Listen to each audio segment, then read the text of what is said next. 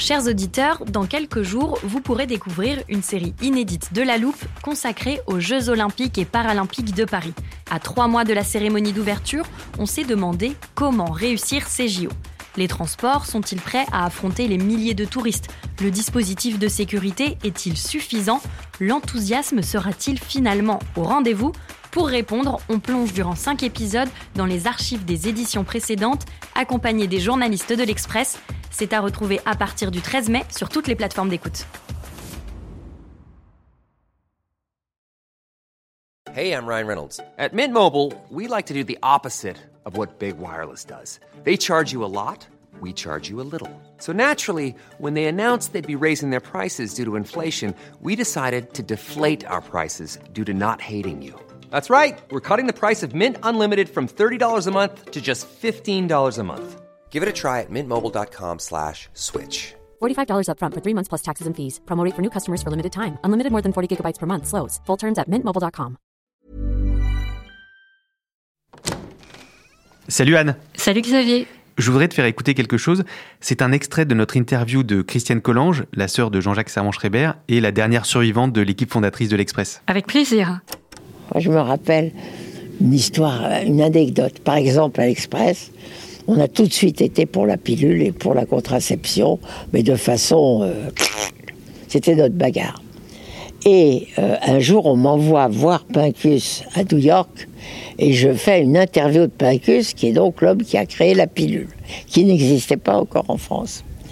Et je, dans mon article, je dis, Pincus m'a dit qu'en Suisse et en Angleterre, il y a déjà des endroits où on commence à la trouver. Tiens, c'est étonnant, ça ne me dit rien comme interview. Laisse-moi regarder dans les archives. Christiane Collange. Attends, c'est pas la peine Anne, ce que Christiane Collange raconte ensuite, c'est pas écrit dans son article. je reçois des sacs. Parce qu'à l'époque, il n'y avait pas Internet. Donc, quand on avait quelque chose à dire à un journal, on lui écrivait avec euh, sa plus jolie plume et, et un timbre. Et je reçois des sacs de la poste. Madame Collange, je vous en prie, dites-moi, dites-moi où je peux. Bon. Alors, j'en parle au- à l'avocat. Et qui me dit, Christiane, pas un mot vous allez aller en prison. Vous n'avez absolument pas le droit de faire euh, la moindre publicité.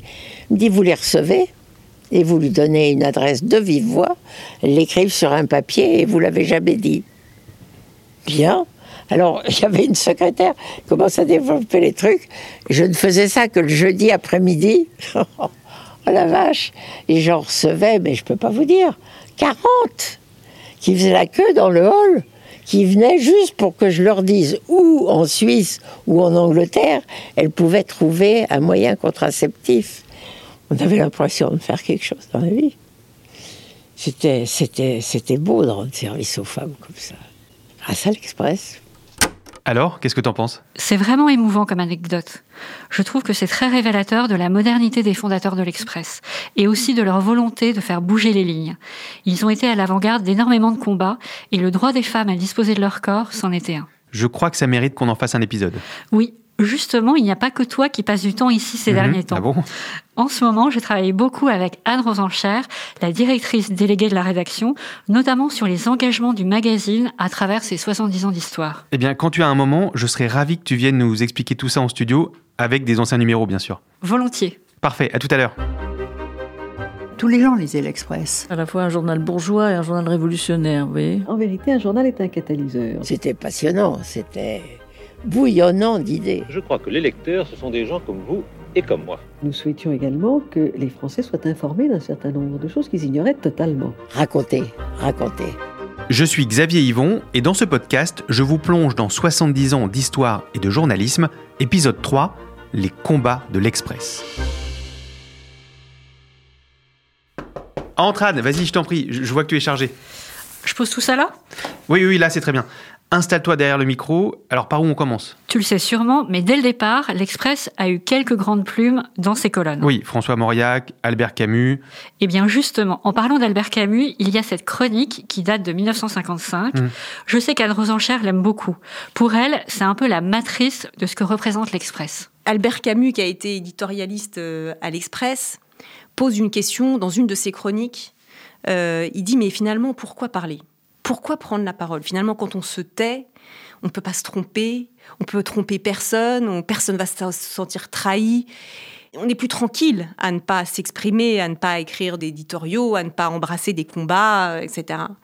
Et finalement, il, il dit ben cette parole nécessite une foi. Cette foi est la liberté, la liberté folle, comme on dit que l'amour est fou la grande passion charnelle qui emporte et justifie tout dans l'instant. Voilà, ça je pense que le goût pour la liberté, c'est ce qui sous-tend l'Express de sa création jusqu'à aujourd'hui encore. Justement, la création de l'Express, on l'a évoqué dans un épisode précédent ensemble, tu nous avais expliqué que le journal avait été fondé au départ au service d'un homme politique. Absolument. Pierre Mendès France. Hmm. Regarde la une du tout premier numéro que je t'ai déjà montré. Hmm. Son nom est juste là, avec quelques pages plus loin, son interview. La France peut supporter la vérité. Donc, dès le départ, l'Express, c'était un journal engagé politiquement. Oui, mais plus que ça encore. C'était un journal libéral et anti-gaulliste, ça c'est clair. Mmh. Et pour JGSS, l'opposition à De Gaulle, ça devait aussi s'incarner à travers des combats. Je dirais que très vite, le contexte de la décolonisation va aussi offrir un contexte de, de combat euh, encore plus identifié pour le journal. Parce que très rapidement, il y a notamment dès 1953, c'est comme ça qu'on récupère François Mauriac, euh, le grand écrivain qui à l'époque avait des billets au Figaro. Et c'est François Giroud qui note qu'il en écrit de moins en moins. Donc Jean-Jacques Servan-Schreiber va le voir et, euh, et, François Mauriac lui dit bah, écoutez, c'est parce qu'ils m'ont dit que j'avais plus le droit d'écrire sur le Maroc. Et donc, si j'ai plus le droit d'écrire sur le Maroc, je n'écris plus rien. Donc, Là-dessus, ils se disent, en fait, on va lui demander de venir. et c'est comme ça que François Mauriac arrive et commence à écrire sur le protectorat, les colonies, etc. Et va avoir son euh, mythique euh, bloc-notes par la suite euh, dans l'Express. Et je dirais que ce combat pour la décolonisation, ça va vraiment marquer et scander toutes les premières années de l'existence de l'Express, parce qu'il va y avoir la couverture de la guerre d'Indochine, ou euh, euh, par le traitement notamment euh, de l'information, pour vouloir dire des informations sur Dien Ben Phu, sur certaines batailles, sur comment c'était organisé ou désorganisé dans les armées, etc. Le journal va être saisi plusieurs fois, de très nombreuses fois. À propos des saisies, j'ai une anecdote particulièrement amusante à ce sujet. Je t'écoute. L'Express avait publié dans ses colonnes un rapport exclusif sur l'Indochine. Le magazine est saisi les locaux sont perquisitionnés et dans son bureau, Françoise Giroud a gardé une note d'un militaire qu'elle a utilisé pour faire son article. Françoise Giroud qui dirige alors la rédaction. Voilà. Si les policiers tombent sur la note, ça va mettre le journal en porte-à-faux et la source pourrait être incriminée. Mhm. Alors, Françoise se fait passer pour une secrétaire qui aurait oublié quelque chose à l'intérieur des locaux. Hmm. Elle supplie les policiers de la laisser rentrer et une fois à l'intérieur, elle récupère la note et elle l'avale. Elle l'avale, ça c'est de la protection des sources. Tu imagines la tension à ce moment-là. Donc voilà, ces saisies, ce sont des moments difficiles, mais l'Express va réussir à les tourner à son avantage. La première fois que l'Express est saisi, il me semble que c'est au moment de Diane Benfou, justement. Dans la foulée, Jean-Jacques Savant-Schreiber envoie une dépêche à l'AFP et fait un numéro bis euh, sur la saisie du numéro de l'Express qui se vend à 90 000 exemplaires, ce qui était énorme pour un journal naissant, etc. Donc, en effet, il y a, cette idée d'installer un combat, c'est de faire euh, du judo, comme on, dit, c'est-à-dire euh, d'utiliser la force de l'autre, qui est bien sûr plus fort, avec tous les moyens de l'État, pour la tourner à votre avantage. Et c'est ce que Jean-Jacques Servan-Schreiber et Françoise Giroud ont extrêmement bien fait. C'est un épisode très important parce que c'est à la fois un manque à gagner, bien évident, euh, une course contre la montre, euh, etc., mais aussi une publicité. Et euh, je crois que c'est Mauriac qui a dit la force euh, d'un journal bien dirigé, c'est la bêtise de ses adversaires, quelque chose comme ça. Mais enfin, c'est pour dire à quel point toutes ces saisies, ont, finalement, ont fait la meilleure campagne marketing du monde pour l'Express, qui s'est vraiment euh, durablement installé sur ce terrain. Puis plus tard, au moment de la guerre d'Algérie, bien sûr, il va y avoir des plumes comme celle de Albert Camus ou même Jean-Paul Sartre à un moment. Anne, la guerre d'Algérie s'achève en 1962 avec les accords d'Évian. Que devient l'Express? Quelque part, le journal perd sa raison d'être à ce moment-là. Il y a une sorte de moment de flottement, et ça, on en a aussi beaucoup parlé avec Anne Rosencher. Je crois que Jean-Jacques Chervan-Schreiber a une phrase qui dit euh, il va falloir euh, passer du journalisme de combat et d'opinion au journalisme de l'intelligence. Donc l'idée là est d'aller chercher de vraiment euh, faire de l'information la plus précise et la plus intelligente possible. Et je pense que ce sont les deux piliers qui sont restés, je dirais, dans les murs de, l'Express. à la fois le goût de la vérité et donc de renseigner au mieux de la façon la plus intelligente et la plus intelligible et la plus fiable possible mais aussi de prendre position euh, sur certains engagements euh, dont on parlera. Cette recherche de nouveaux engagements, de nouveaux combats, ça va passer notamment par l'engagement féministe. L'Express va d'abord défendre le droit à la contraception et faire la promotion de la pilule. Et pas que dans le journal papier, on l'a vu avec Christiane Collange. Voilà. On va ensuite défendre le droit à l'avortement. Je t'ai préparé une petite revue de presse avec plein d'articles et d'éditos, notamment ceux de Françoise Giroud. La pilule, on l'a dit. Allons bon, il faudrait avoir la cruauté de reproduire 10, 100, 1000 photos de femmes détraquées par les avortements clandestins. Franchement, vous croyez que leur problème, c'est le risque d'en les dire? Il faut délivrer les Françaises des grossesses accidents, des enfants qui surviennent trop tôt pour être aimés, ce gibier à névrose, de ceux qui poussent trop tard dans le ventre d'une femme épuisée. Il faut prendre parti. Pour ou contre l'interruption volontaire de grossesse? Non. Pour ou contre l'avortement clandestin Au moins 1000 par jour. C'est ainsi que se pose le problème et, au fond de soi-même, chacun le sait. La loi est mauvaise, la loi est inique. La loi de 1920 qui interdit dans tous les cas aux Françaises l'avortement thérapeutique doit être changée. Alors oui, il faut que la législation répressive contre l'avortement soit abolie. Tout le monde a le droit, ou devrait jouir du droit, de n'avoir ni courage, ni générosité, ni déraison, ni optimisme, ni enfant, c'est la plus intime des libertés individuelles. L'Express est pour la loi Simone Veil. Ah oui, ce pour la loi Simone Veil, avec le pour en gras et souligné, je vois très bien. Il y a cette une de 1974 qui est affichée dans la rédaction. Tiens, voilà justement le magazine original. Oui, avec en plus un très beau portrait de Simone Veil. Tu me l'avais déjà prêté pour mes entretiens avec Catherine Ney et Michel Cotta. Oui, bah, j'en suis assez fier. C'est pas moi qui l'ai titré, c'est François. Hein. Moi, nous, simplement. Euh, euh, signer nos deux, signer nos deux noms en même temps. On était très contente d'avoir fait ça.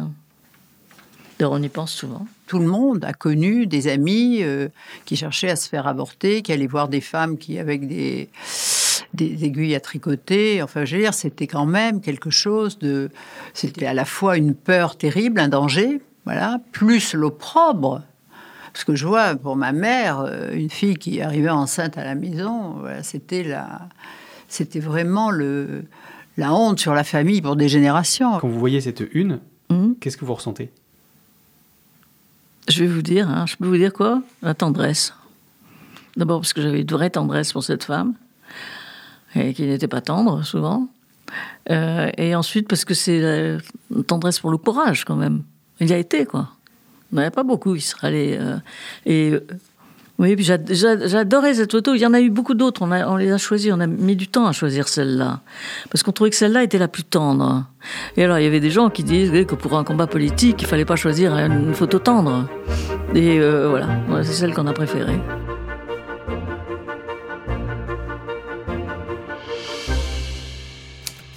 Le garde des Sceaux, M. Pleven, est donc ce qu'on appelle dans sa maison un récidiviste il est temps de le condamner à la vérité perpétuelle. Il n'est pas pensable que les Français aient besoin que la guillotine fonctionne pour libérer leurs angoisses. Il faut sortir de cette infantilisation judiciaire où seuls jouent les réflexes primaires. La vie doit être sacrée même en la personne du sacrilège. Une société qui condamne la mort doit se refuser à la donner dans tous les cas. Nous sommes contre la peine de mort. Ce que nous demandons à nos partisans, c'est de savoir ce qui est fait en leur nom. Article 75 du Code pénal. Aucune indication, aucun document relatif à l'exécution autre que le procès verbal ne pourront être publiés par voie de presse. Article non écrit de la conscience du journaliste, aucune indication, aucun document ne doit être soustrait à la connaissance des citoyens. Xavier, on ne peut pas parler des combats de l'Express sans parler de l'engagement contre la peine de mort. Hmm. La rédaction avait choisi son camp très longtemps avant la loi Badinter de 1981. Ah oui? Le meilleur exemple, c'est ce numéro. Il date de décembre 1972, quelques jours à peine après l'exécution de Claude Buffet et Roger Bontemps. Tous deux condamnés à mort après une prise d'otages qui dégénère dans la prison où ils sont déjà incarcérés. Hmm. Buffet exécute les otages avant que la saune soit donnée. Il est condamné à mort, tout comme Bontemps, son complice, qui lui n'a tué personne. Regarde cette couverture. Il y a une guillotine euh, sur fond rouge et le seul titre c'est 28 novembre, 4 heures du matin. Et sur la une même commence le récit d'une exécution, enfin d'une double exécution par le journaliste Jacques de Rogy. Ce numéro va faire l'objet d'une plainte euh, du ministre, du garde des Sceaux de l'époque, et donc encore une fois, euh, derrière, bien sûr, Françoise Giroud va prendre la plume dans le numéro d'après pour faire un édito en disant on veut nous faire taire, mais vous n'y parviendrez pas et nous vous condamnons à la vérité perpétuelle. Donc nous allons continuer de tremper la plume euh, dans la plaie. Voilà, ça c'est un des combats importants et je dirais que il n'y a pas de hasard, il y a une grande cohérence. L'avocat mythique de l'Express des débuts, qui est Robert Badinter, euh, qui a défendu Jean-Jacques Servan-Schreiber des des centaines de fois, euh, qui dit même là dans notre numéro anniversaire que c'était un grand multi-récidiviste, mais dans le bon sens du terme, parce que à chaque fois il se retrouvait dans les tribunaux pour euh, pour avoir fait usage de sa liberté d'expression et d'informer. Et c'est Robert Badinter, l'avocat historique du journal, qui euh, a défendu le journal pendant plus de dix ans, je crois, bien plus de dix ans, qui va porter en tant que garde des sceaux du président François Mitterrand l'abolition de la peine de mort. Ça, c'est donc pour l'abolition de la peine de mort il y a 42 ans maintenant. Est-ce que tu aurais un exemple, Anne, plus près de nous? Alors oui, regarde ce numéro. Là, on est en 2006. Mhm. On parle de caricatures. Ah oui, les caricatures de Mahomet. Voilà. Il y a un journal danois qui a reçu des menaces pour avoir publié des caricatures du prophète. Mhm. En France, le journal François les republie en soutien. Et son directeur est immédiatement limogé. Mhm. À ce moment-là, on a beaucoup parlé de Charlie Hebdo qui a repris les caricatures pour défendre ce directeur de rédaction. Ce qu'on oublie souvent, c'est qu'à cette époque, il y a un autre journal qui publie ces caricatures. C'est l'Express. Exactement. L'Express qui est alors dirigé par Denis Jambard. Je crois qu'encore aujourd'hui, il y a un malentendu parfois quand on a ce débat. L'idée n'est pas de dire on trouve ces caricatures extraordinairement géniales et très drôles. L'idée est de dire on a le droit de les publier. Et si des gens se font menacer ou limoger parce qu'ils l'ont fait, alors c'est grave. Voilà, c'est ça que dit Denis Jambard à ce moment-là, c'est ce que dit Charlie Hebdo. On est en février 2006 et le journal est envoyé à l'impression et Denis Jambard euh, reçoit euh, un coup de fil du propriétaire de l'époque, euh, d'assaut, qui lui dit Ouh là là, il paraît qu'on va publier les caricatures, euh, arrêtez-moi ça tout de suite. c'est pas possible. En plus, euh, mon plus d'assaut avec quelques petites affaires dans les pays arabes. Et donc, euh, Jean lui dit Écoutez, euh, il est encore temps, le journal est à l'impression, vous pouvez tout stopper. D'abord, on va avoir un petit problème de retard du magazine. Et puis surtout, sachez que moi, je dirais ce qui s'est passé quand même, parce que c'est une censure. Et finalement, euh, le journal a paru. Il a été revendu quelques semaines après, néanmoins. Je ne sais pas si c'est un hasard ou une coïncidence. Euh, voilà. Et, c'était la première fois que le, journal publiait les caricatures. En fait, elles ont été publiées une deuxième fois, euh, beaucoup plus récemment, puisque c'était pour la décapitation de Samuel Paty. Pour le coup, j'étais là, donc je m'en souviens. Mais c'est exactement pour la même raison que la première fois. C'est-à-dire, si quelqu'un se fait décapiter parce qu'il a expliqué qu'en France, expliqué en plus dans un sanctuaire de la République française, qui est l'école publique, qu'en France, il n'y a pas de blasphème reconnu par le droit et que donc le droit de caricaturer qui on veut existe, que ça fait partie de notre liberté d'expression.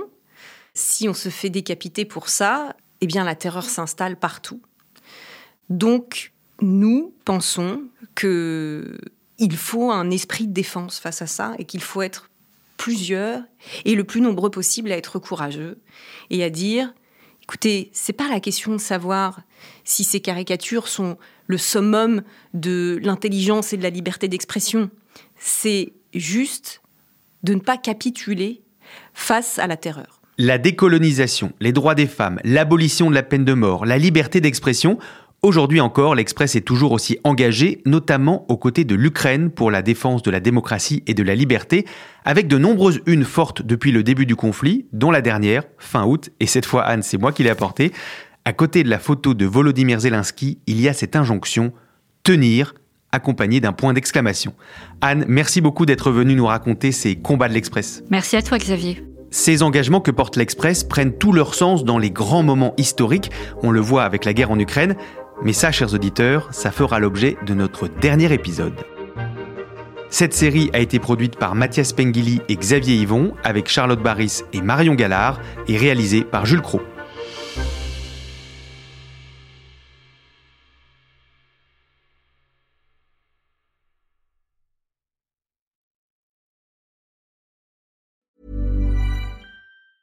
Small details are big surfaces. Tight corners are odd shapes. Flat, rounded, textured, or tall. Whatever your next project, there's a spray paint pattern that's just right. Because Rust new Custom Spray 5 in 1 gives you control with five different spray patterns. So you can tackle nooks, crannies, edges, and curves without worrying about drips, runs, uneven coverage, or anything else. Custom Spray 5 in 1. Only from Rust Planning for your next trip? Elevate your travel style with Quince. Quince has all the jet setting essentials you'll want for your next getaway, like European linen, premium luggage options, buttery soft Italian leather bags, and so much more. And is all priced at 50 to 80% less than similar brands. Plus, Quince only works with factories that use safe and ethical manufacturing practices. Pack your bags with high-quality essentials you'll be wearing for vacations to come with Quince. Go to quince.com slash pack for free shipping and 365-day returns.